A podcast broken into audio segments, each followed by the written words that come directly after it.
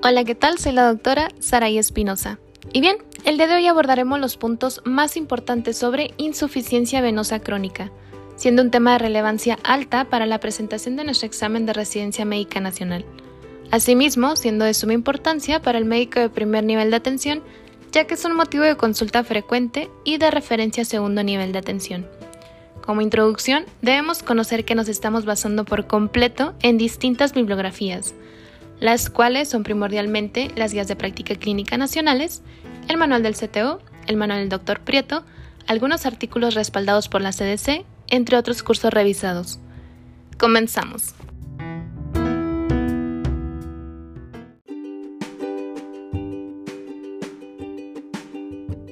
Es una condición patológica del sistema venoso que se caracteriza por la incapacidad funcional adecuada del retorno sanguíneo, esto debido a anormalidades de la pared venosa y valvular que lleva a una obstrucción o reflujo sanguíneo en las venas.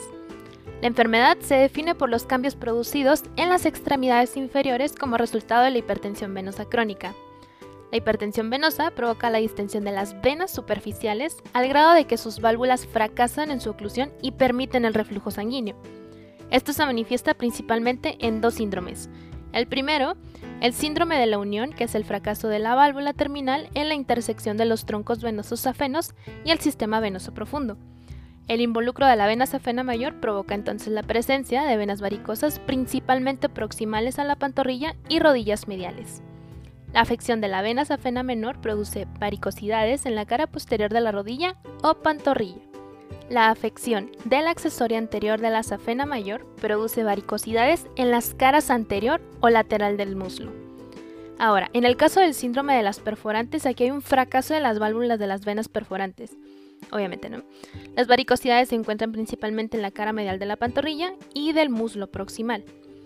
Ahora, hablando sobre los factores de riesgo, aquí identificamos que incluimos a la edad avanzada, el sexo femenino, historia familiar de varices, estación prolongado, siendo el principal factor de riesgo, subráyalo, considerándose a partir de las 5 horas al día. Por esto la importancia también nosotros como personal de la salud que usemos también medias de compresión, sobre todo los que están haciendo su internado o servicio social o residencia, es súper importante. Obesidad, embarazo, ya que aquí aparecen en el primer embarazo e incrementan con los subsecuentes. Profesiones de riesgo, como nosotros, y sedentarismo. Las venas varicosas son la manifestación más común de la enfermedad venosa crónica, encontrándose como conductos abultados y tortuosos. Los síntomas pueden estar ausentes o incluir sensación de pesadez, dolor o prurito de predominio vespertino en las extremidades inferiores, así como calambres musculares nocturnos, cansancio, cambio de color en la piel, esto sobre todo a nivel maleolar medial, y edema que disminuye con el reposo. Usualmente los síntomas empeoran con el ortostatismo o el calor y mejoran en el decúbito, el frío o la elevación de las piernas.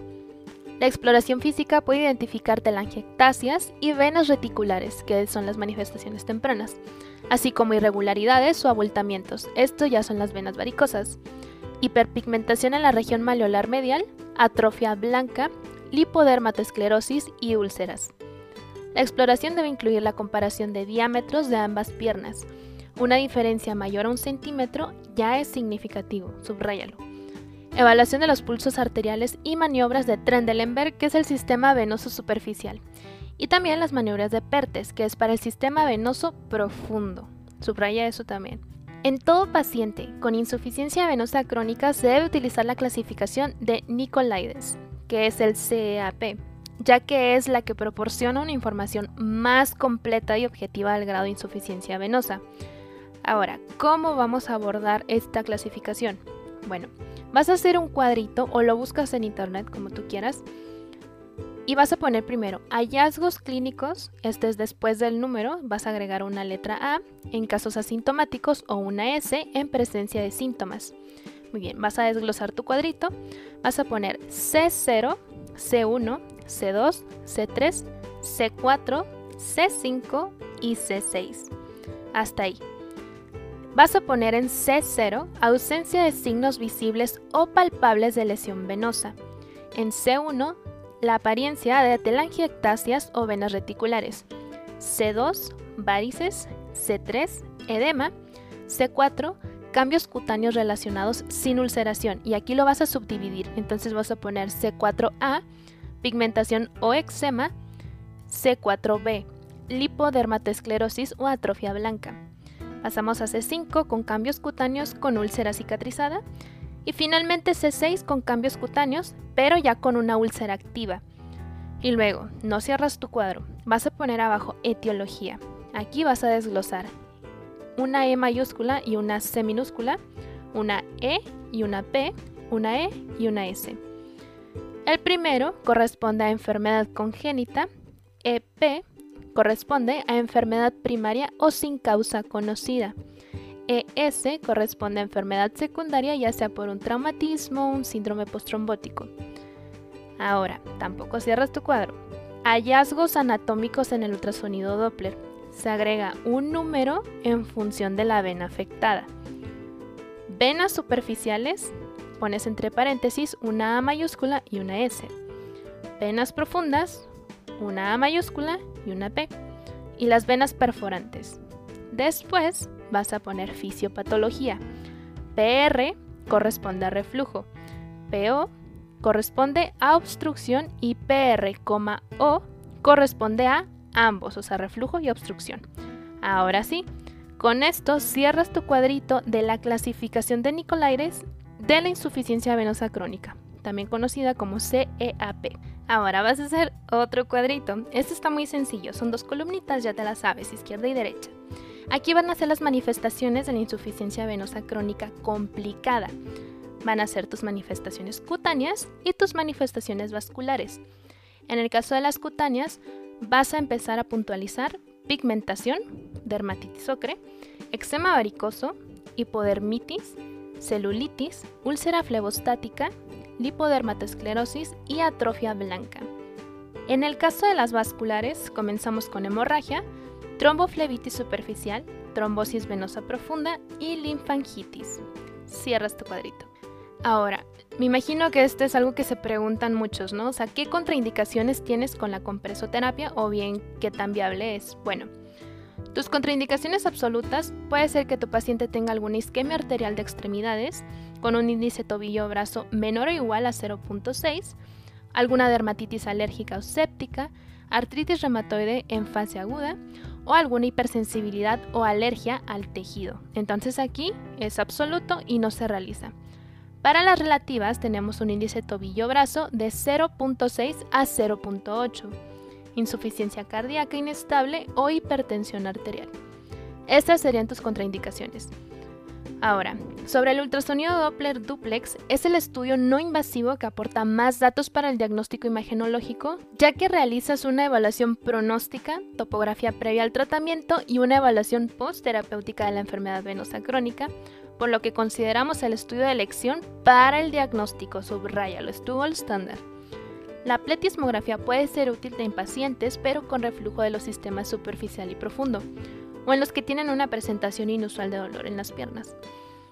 Entonces, el estándar de oro para el diagnóstico de la insuficiencia venosa es la medición cruenta de la presión venosa en una de las venas del dorso del pie. Pero actualmente, bueno, eso se encuentra cada vez más en desuso. Igual esto es lo que viene en la guía de práctica clínica, así que yo lo dejo a tu consideración. Yo pondría ultrasonido Doppler, ya que es lo más actual y lo más recomendable sobre todo.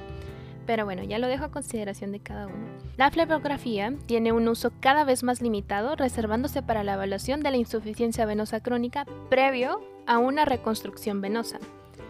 El tratamiento conservador de la enfermedad venosa crónica incluye la práctica de ejercicio aeróbico, al menos 30 minutos al día, ya se la saben, elevación de las piernas, flexión frecuente de los tobillos, el mantenimiento de un peso adecuado, esto es súper importante. las medidas higiénico-dietéticas son de base para tener verdaderamente un cambio. El uso de medias de compresión graduada también es súper importante y la verdad es que son muy económicas, o sea, las pueden conseguir en muchas tiendas departamentales súper económicas, a veces hasta menos de 100 pesos. Eso es como un tip de internado y un tip también para sus pacientes y que se los recomienden. Sobre todo que les expliquen cómo deben de ponérselas, por cuánto tiempo deben de ponérselas y en verdad cómo deben de sentir la compresión, o sea, no debe ser así una liga por completo porque si no, pues vamos a tener un efecto adverso O sea, lo ideal solo es que haga cierto tipo de compresión. Entonces, todo esto es lo que ustedes deben explicarle al paciente cuando les llegue una TBP así. Muy bien, el tratamiento quirúrgico, que es la fleboextracción de vena safena parcial o completa, la remoción quirúrgica de la vena safena mayor, esto está indicado ante el fracaso del tratamiento conservador o la presencia de varices complicadas o recidivantes. La escleroterapia es otra alternativa intervencionista.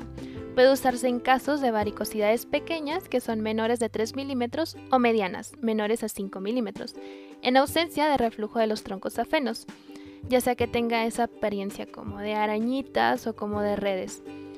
Las opciones farmacológicas incluyen agentes flebotónicos como castaña de indias, diosmina, dovecilato cálcico y ruscus aculeatus. Su administración está indicada bajo las siguientes circunstancias y esto se instaura únicamente por seis meses. Bajo el manejo de síntomas subjetivos y funcionales, contraindicación quirúrgica o alguna coadyuvancia en pacientes postquirúrgicos con síntomas subjetivos persistentes.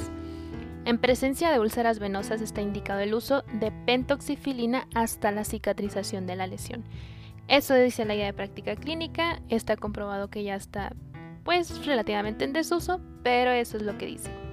Muy bien, y pasando a nuestros últimos dos cuadritos del tema, vamos a hacer el diagnóstico diferencial entre las úlceras de origen arterial, venoso y neutrófico. Esto de origen por diabetes mellitus. Bueno, vas a hacer cuatro columnas.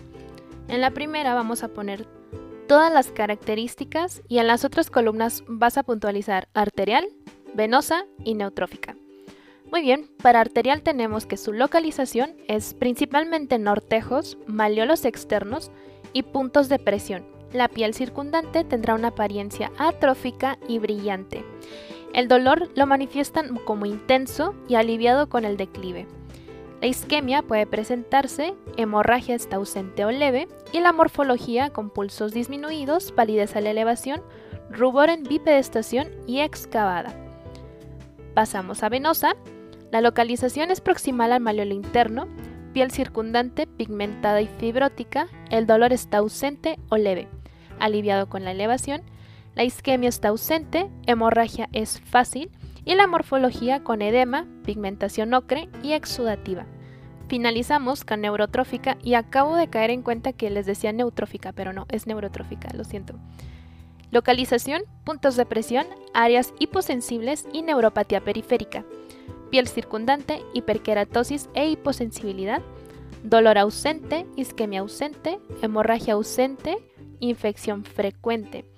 Morfología, hiposensibilidad e hiporreflexia y con deformidad del pie. Con eso cerramos nuestro cuadrito de diagnóstico diferencial entre las úlceras de origen arterial, venoso y neurotrófico. Pasamos al siguiente que son las indicaciones y contraindicaciones de la escleroterapia en pacientes con insuficiencia venosa crónica. Yo creo que esto es muy importante porque muchas personas lo tienen así como una medida meramente estética cuando en realidad se tienen que evaluar muchísimas cosas. Entonces vamos a dejarlo aquí muy claro en nuestro cuadrito. Las indicaciones óptimas es que existan varicosidades y venas reticulares. Telangiectasia, varicosidades aisladas, Ahora, ojo con varicosidades aisladas. Esto es únicamente en ausencia de reflujo de la vena safena mayor. Varicosidades distales a la rodilla igual en ausencia de reflujo de la vena safena mayor y varicosidades recurrentes igual en ausencia de reflujo de la vena safena mayor. Eso subrayenlo, pónganle un asterisco, lo que ustedes quieran, pero ténganlo muy muy en cuenta. Pasamos ahora a indicaciones subóptimas en pacientes ancianos y débiles reflujo sintomático o pacientes que no son candidatos quirúrgicos. Las indicaciones cuestionables.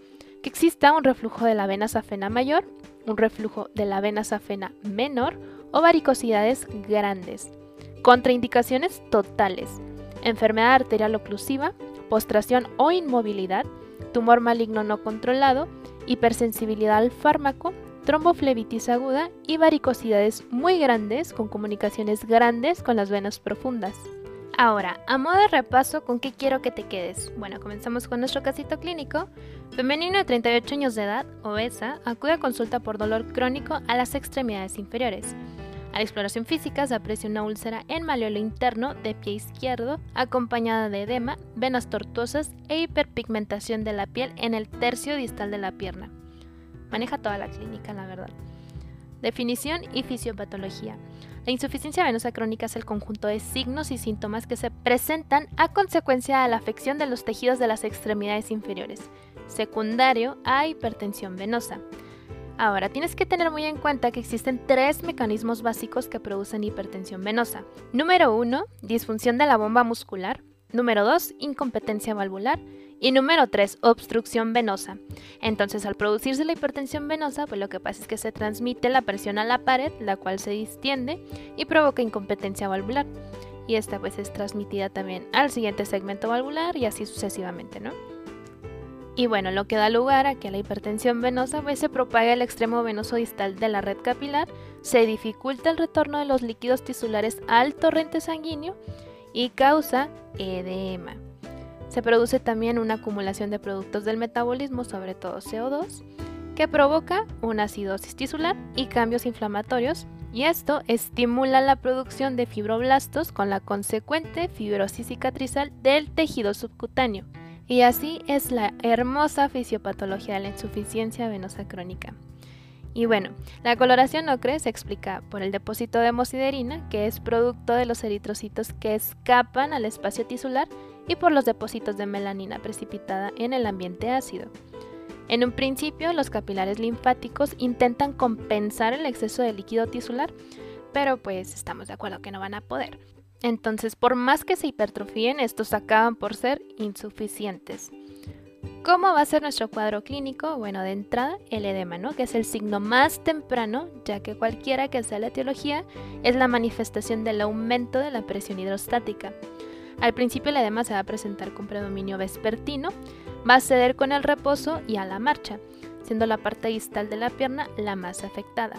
Después vamos a tener el dolor que va a ser de predominio en el tercio distal de la pierna. En un inicio se controla con facilidad con el reposo, pero ya en lo que son etapas más crónicas puede ser más rebeldón, incluso el tratamiento también con analgésicos potentes.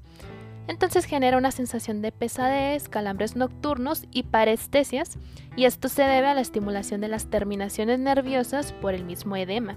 Y chécate lo que pasa después, ¿eh?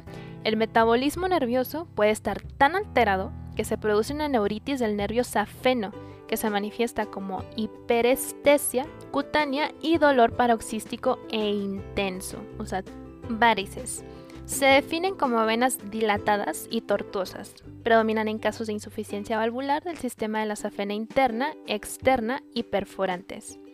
También puede ocurrir que aparezca una dermatitis. Esto se da cuando el edema es crónico pues la piel tiende a atrofiarse, entonces se pierden los folículos pilosos, se presenta escamación y prurito.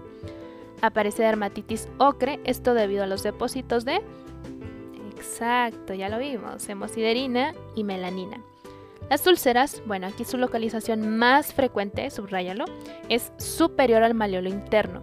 Suele iniciar donde se han producido contusiones mínimas o en áreas de dermatitis. ¿Cómo vas a realizar tu diagnóstico? Es esencialmente clínico. Sin embargo, pues vamos a requerir de ciertos estudios auxiliares. Las radiografías simples nos van a permitir evaluar las repercusiones osteomusculares de la insuficiencia venosa, como cuáles, bueno, el adelgazamiento del tejido subcutáneo, la presencia de gas en las úlceras infectadas y la artrosis venosa, que esta es causada por la inmovilidad de la extremidad. El estándar de oro, y esto quiero que se les quede así súper grabado, para el diagnóstico es la flebografía la cual tiene modalidades como ascendente, que es la más usada, descendente, que es la que valora la competencia del callado de la safena, e intraósea. Sin embargo, esta última pues ya es invasiva, ¿no? Entonces precisa de medio de contraste y radiación ionizante. Tiene complicaciones como la trombosis agregada, alergia al medio de contraste y dolor local. Hay estudios menos invasivos como el ultrasonido Doppler, que es inocuo, como les dije, para mí este es el mejor, pero sigue siendo la flebografía como el gold standard.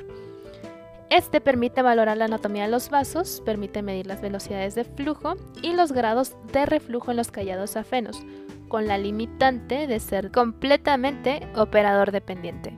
Ahora, sobre el tratamiento, se puede dividir en mecánico y quirúrgico.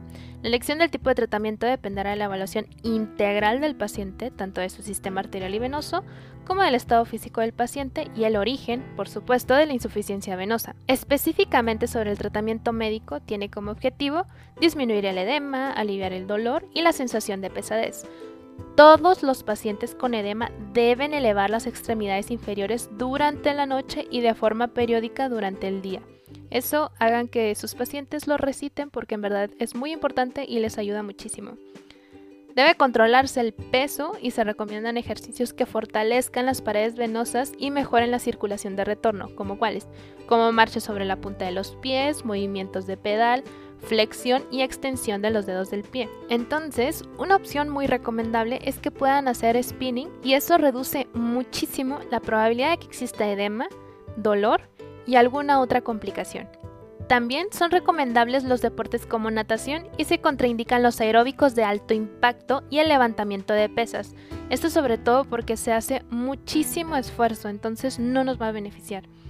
Se debe indicar un soporte elástico, esto dependerá del grado de la enfermedad, para hacer una compresión suave en insuficiencia venosa sin varices compresión moderada en edema y varices y la compresión firme en caso de secuela postrombótica y en algunos casos de linfedema. Pero tengan mucho cuidado, como les mencioné hace rato, que no comprima demasiado porque después puede generar una isquemia. Por eso la importancia de que ustedes le expliquen a detalle al paciente cómo deben de colocárselos, cuándo deben de colocárselos y cómo debe de sentirse para que ellos no vayan a tener una mala praxis al momento de querer intentar hacer algo que puede ser beneficioso para ellos, pero les puede salir a la inversa. La escleroterapia consiste en introducir una sustancia intravenosa que desplaza el contenido venoso del vaso, irrita el endotelio y oblitera el vaso. Está indicada en pacientes con varices recurrentes posterior al tratamiento quirúrgico, incompetencia de perforantes, dilataciones varicosas superficiales en la pierna y cuando la cirugía esté contraindicada. El tratamiento quirúrgico solo va a ser necesario en 20% de los pacientes con insuficiencia venosa crónica. El objetivo de este tratamiento es interrumpir la columna de hipertensión hidrostática desde la válvula que esté insuficiente. En caso de que las venas perforantes se encuentren insuficientes, deberán ser ligadas. Si el reflujo proviene del callado safeno-femoral, en el cual se encuentra insuficiente en 90% de los casos, se puede optar por el tratamiento quirúrgico tradicional como la safenectomía, o bien los métodos endoluminales como la safenoablación láser o por radiofrecuencia. Es habitual que los paquetes varicosos sean extirpados de forma abierta.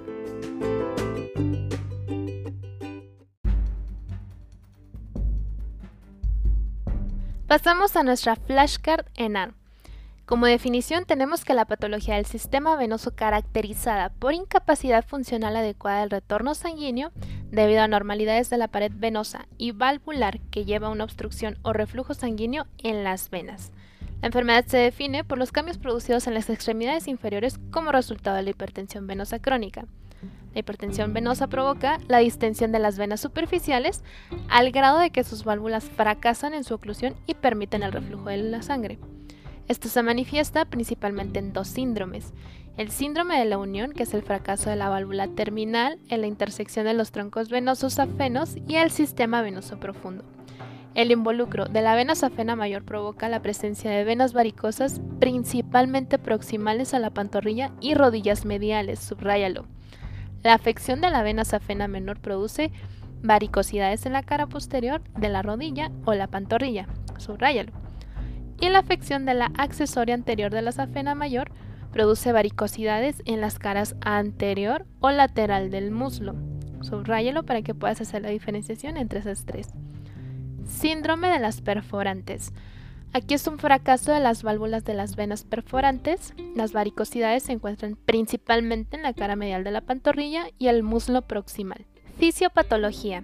Al no existir válvulas competentes, con el ejercicio aumenta la presión venosa, pudiendo producir dolor a la marcha, que es conocida como la claudicación venosa, y extravasación de líquido con edema, que es primero blando, irreversible con el reposo y elevación de los miembros, y posteriormente duro e irreductible. Asimismo, el aumento de presión produce extravasación de matíes con depósito de hemosiderina, pigmentando la zona. Puede ulcerarse, siendo su localización más frecuente el maleolo interno. Estas úlceras son indoloras, a diferencia de las de origen isquémico arterial, que son muy dolorosas y distales en los dedos del pie. ¿Qué factores de riesgo vamos a tener? Bueno, una edad avanzada, ser del sexo femenino, historia familiar de varices, bipedestación prolongada, subrayalo, que va a ser tu principal factor de riesgo, considerándose a partir de 5 horas al día, subrayalo. Obesidad, embarazo, aparecen en el primer embarazo e incrementan con los subsecuentes, profesiones de riesgo y sedentarismo. ¿Qué clínica vamos a encontrar? Bueno, venas varicosas, encontrándose como conductos abultados y tortuosos, la sintomatología. Pueden estar ausentes o incluir sensación de pesadez, dolor y prurito de predominio vespertino de las extremidades inferiores, calambres musculares nocturnos, cansancio, cambio de color en la piel a nivel maleolar o medial y edema, que disminuye con el reposo. Los síntomas van a aumentar con el ortostatismo o el calor y mejoran en decúbito, el frío o la elevación de las piernas. Manifestaciones de la insuficiencia venosa crónica complicada. En el caso de las cutáneas es pigmentación, dermatitis ocre, eczema varicoso, hipodermitis, celulitis, úlcera flebostática, lipodermatosclerosis, atrofia blanca. En el caso de las vasculares, hemorragia, tromboflebitis superficial, trombosis venosa profunda y linfangitis. Ahora, esto por supuesto que lo tenemos que estadificar. Bueno, vamos a usar el sistema de Whitmer para la estadificación de la insuficiencia venosa crónica. Se divide principalmente en tres estadios. Edema, congestión subfacial, flebectasia y telangiectasia para el estadio 1. Estadio 2, induración, pigmentación y eczema. Estadio 3, úlcera o cicatriz de ella. ¿Cómo va a ser tu diagnóstico? Bueno, inicial, clínica y evaluación de pulsos arteriales, perímetro de piernas y pruebas de Trendelenburg y Pertes. Tu estudio inicial va a ser por ultrasonido Doppler. Es el estudio no invasivo que aporta más datos para el diagnóstico imagenológico, evolución pronóstica, topografía previa al tratamiento y evaluación postterapéutica de la enfermedad venosa crónica, por lo que se considera el estudio de elección para el diagnóstico. Sin embargo, y en contra de mi biología, no es el estándar de oro. Entonces, con fines cenar, el estándar de oro es la medición de la presión venosa en una vena del torso del pie. La pletismografía puede ser útil en pacientes con reflujo de los sistemas superficiales y profundo o en los que tienen una presentación inusual de dolor en la pierna. La flebografía tiene un uso cada vez más limitado, reservándose para la evaluación únicamente de la insuficiencia venosa crónica previo a una reconstrucción venosa. ¿Cómo la vas a clasificar? Bueno, en todo paciente con insuficiencia venosa crónica se debe utilizar la clasificación de Nicolaides, que es el CEAP, ya que es la que proporciona una información mucho más completa y objetiva del grado de insuficiencia venosa. Esta clasificación te recomiendo mucho que la busques en internet, es una tablita un tanto extensa, igual la abordamos en el podcast, pero bueno, la vas a buscar como clasificación de Nicolaides de la insuficiencia venosa crónica. Vas a tener tus hallazgos clínicos, vas a tener tu etiología, hallazgos en el ultrasonido Doppler y la fisiopatología. Pasamos al tratamiento. Este puede ser conservador, quirúrgico o farmacológico. El conservador, bueno, nos aborda una práctica de ejercicio aeróbico 30 minutos al día que bueno, yo aquí nuevamente meto mi cuchara e insisto que debe de hacerse ciclismo o natación. Esas son las dos ideales para este tipo de pacientes, no tanto aeróbicos. Y bueno, se realizan 30 minutos al día, elevación de piernas, flexión frecuente de tobillos, mantenimiento de peso adecuado, medias de compresión graduada. Quirúrgico, safenectomía o fleboextracción quirúrgica, safenoablación con láser con radiofrecuencia. Esto se hace si no responde al tratamiento conservador o que esté en presencia de varices complicadas o recidivantes. Escleroterapia. En venas menores de 3 milímetros o en menores a 5 milímetros en ausencia de reflujo de los troncos safenos, ya sea que existan arañitas o como redes. Farmacológico. Agentes flebotónicos, ya puede ser castaña de indias, diosmina, dovecilato cálcico y ruscus aculeatus. Diosmina para mí es el mejor de todos estos, se los recomiendo. Las indicaciones de los flebotónicos es por 6 meses y en las siguientes circunstancias. Un manejo de los síntomas subjetivos y funcionales, contraindicación quirúrgica, coadyuvancia en pacientes postquirúrgicos sin síntomas subjetivos persistentes, pentoxifilina en presencia de úlceras venosas hasta la cicatrización de la lesión. Ya habíamos hablado que está prácticamente en desuso, pero así lo maneja nuestra guía de práctica clínica. Complicaciones. Bueno, que aparezcan úlceras, por ejemplo en reposo, se realiza una limpieza, desbridamiento y cura compresiva. Esto es bien importante que en verdad lo hagan, sobre todo cuando eres médico interno. Yo sé que a lo mejor a muchos no les resulte tan agradable realizar este tipo de curaciones, pero en verdad no tienen idea de lo bonito que es ver cuando un paciente ya logró tener su curación en alguna de sus úlceras. Es súper reconfortante saber que tú fuiste parte de esa curación. Así que en verdad, realicen muy bien sus curaciones, no nada más por ya sacar el trabajo. En verdad, es algo muy importante y al paciente se los va a agradecer muchísimo. Infecciones. Aquí se hace un tratamiento antibiótico e injertos si se precisa. ¿Se dan cuenta? O sea, podemos evitar muchas cosas solo con hacer una adecuada curación.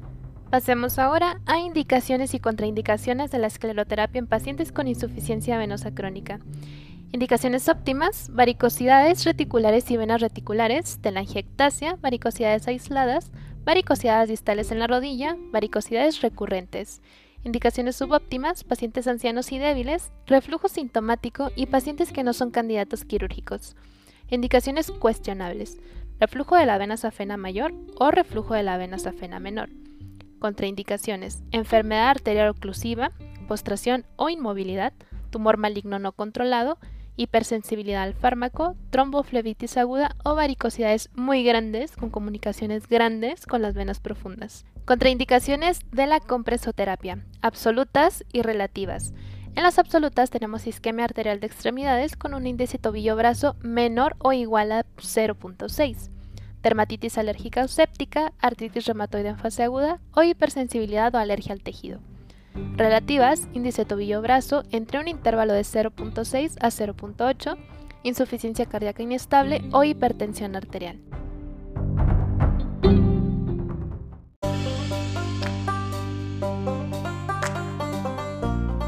Pasamos a nuestras posibles preguntas, no necesariamente del ENARM, sino por ejemplo estando en alguna guardia o algo así. ¿Cómo vamos a definir una varice? Bueno, es una vena dilatada y tortuosa. ¿Cuál es la fisiopatología de la dermatitis ocre? Es debido a los depósitos de hemosiderina y melanina. ¿Qué sistema compensa de forma inicial la insuficiencia venosa? El sistema linfático. ¿Cómo es el edema de la insuficiencia venosa? Bueno, es blando, de predominio distal en piernas y presenta exacerbación vespertina y cede con el reposo. ¿Cuál es el tratamiento inicial para el dolor y el edema de la insuficiencia venosa? El uso de compresión elástica.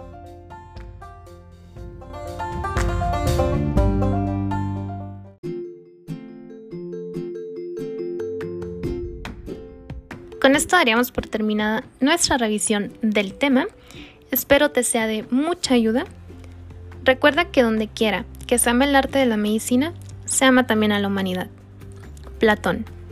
No olvides seguirme en mi cuenta de Instagram, arroba md.espinosamx, donde podrás accesar a una liga de descarga de mayor material para tu estudio, ya sea que seas médico en formación, médico interno, o te estés preparando para el examen nacional. Recuerda que el acceso a la información debe ser para todos como gremio médico. Si te gustó el capítulo, compártelo con tus colegas y nos vemos en el siguiente episodio.